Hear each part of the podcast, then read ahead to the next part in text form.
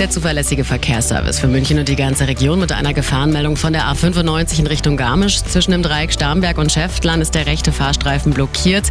Hier liegt ein Baum auf der Fahrbahn. Fahren Sie hier also wirklich vorsichtig. Die A92 in Richtung München. Zwischen Wörth und dem Kreuz Landshut ein Pannenauto. Der Standstreifen ist blockiert. Auf der A99 der Ostumfahrung Richtung Nürnberg zwischen Ottobrunn und Hohenbrunn ein Unfall mit einem LKW. Hier ist der rechte Fahrstreifen gesperrt. Auch der mittlere hier fließt der Verkehr auf dem linken Straßen vorbei. In dem Bereich wirklich aufpassen. Dann schauen wir zur S-Bahn. Es gibt einen Pendelverkehr zwischen Leuchtenbergring und Leim. Bis Pasing geht es weiter mit dem Schienenersatzverkehr. Wir haben leider einen Notarzteinsatz zwischen Leim und Pasing. Ansonsten kein Schienenersatzverkehr bei den S-Bahnen. Bei den U-Bahnen läuft es auch beeinträchtigt zum Teil. Straßenbahnen fahren immer noch nicht. Busse ganz vereinzelt. Der Charlie hält uns immer auf dem Laufenden. Er hat einen 145er entdeckt und mittlerweile auch einen 59er.